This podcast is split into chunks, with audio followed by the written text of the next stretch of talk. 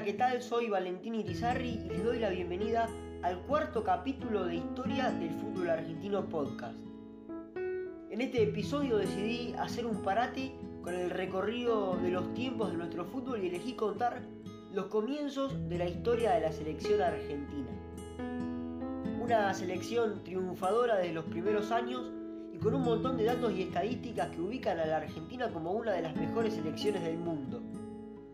Actualmente es la cuarta con más títulos oficiales, con dos mundiales, 14 Copas Américas, dos medallas olímpicas y una Copa Confederaciones, son los campeonatos ganados oficialmente, pero primero vayamos a los comienzos.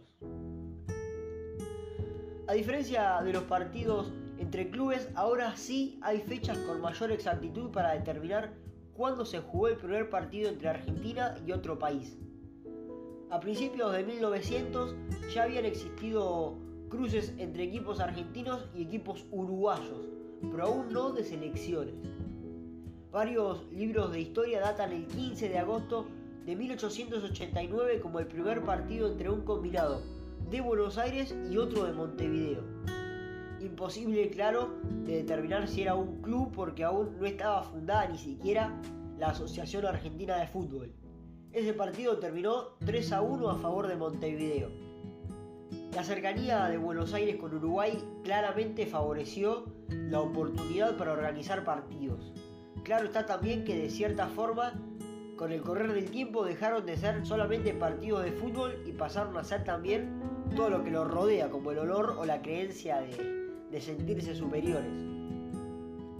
El 16 de mayo de 1901, el Club Albion de Uruguay organizó un partido e invitó a la Asociación Argentina de Fútbol para que se presente con un seleccionado.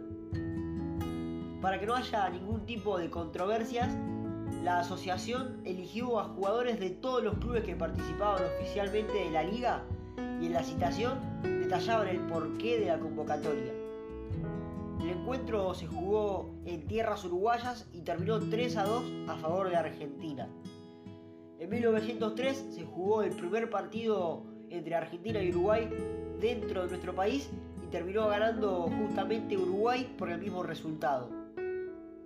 Los partidos se fueron repitiendo de manera amistosa y dos años más tarde Thomas Lipton, un comerciante británico y creador de la famosa marca de té, donó un trofeo para que se disputen en el Río de la Plata y nació así la Copa Lipton.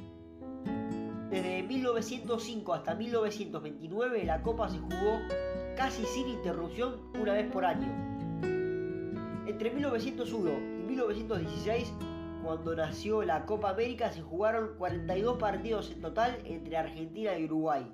Hasta ese momento Argentina llevaba 20 victorias, 15 derrotas y 7 empates.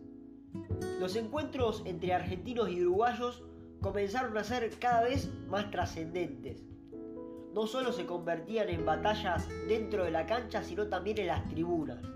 Los estadios comenzaron a juntar más de 10.000 personas en los clásicos y más de una vez terminó con incidentes.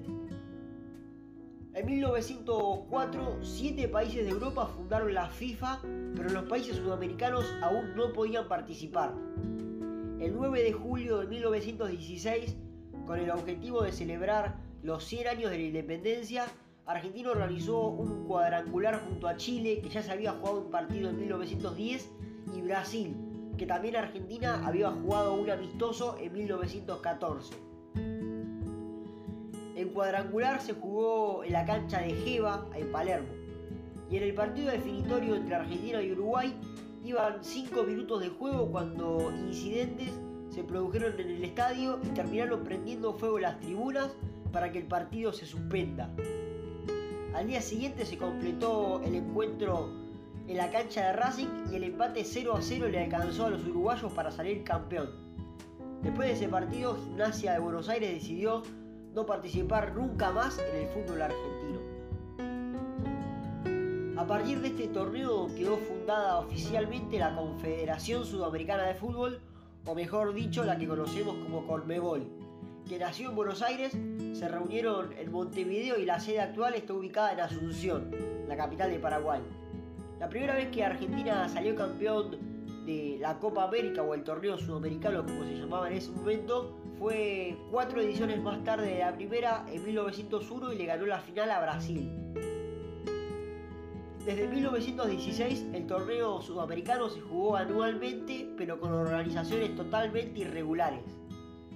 A partir de 2007 se jugaría cada cuatro años, pero hasta la actualidad siguen organizándose torneos cada año bajo el nombre de Copa América, que se adoptó recién en 1975. No quiero desviarme y vuelvo al comienzo. Para 1908, en los Juegos Olímpicos de Londres, el fútbol pasó a ser una de las competencias, pero recién en 1924 jugó Uruguay representando a Sudamérica. Sorprendió a todos o no, pero terminó saliendo campeón ese torneo. El 2 de octubre de ese año, en un reconocimiento, Argentina invitó a Uruguay a un amistoso para festejar el título. Previo al partido en los estadios de Buenos Aires, habían colocado por primera vez alambrados en todo el campo de juego para que no haya invasión de los hinchas. A su vez, habilitaron por primera vez que los goles desde el tiro de esquina puedan valer sin que la toque ningún jugador antes. ¿Cómo terminó ese partido? 1 a 0 a favor de Argentina. Ese gol lo anotó Cesario Onsari, un jugador de Huracán, y lo hizo justamente desde el córner. El festejo fue tan grande que dio una vuelta entera a toda la cancha gritando el gol. Y así quedó datado el gol olímpico cuando proviene de un tiro de esquina y la vuelta olímpica cuando se produce un festejo, como todos conocemos, cada vez que, que un equipo sale campeón. No quiero extenderme mucho más y cerrar con estos primeros pasos de la selección. Argentina y Uruguay es el clásico más antiguo del mundo y la Copa América surgió en nuestro país, pero que recién la ganó en 1921. Hasta acá llegamos con este primer capítulo de la selección argentina y pronto vamos a estar hablando sobre el primer mundial en 1930 y en el próximo capítulo vamos a llegar a los comienzos del profesionalismo en el fútbol argentino. Les mando un saludo grande y nos encontramos la próxima.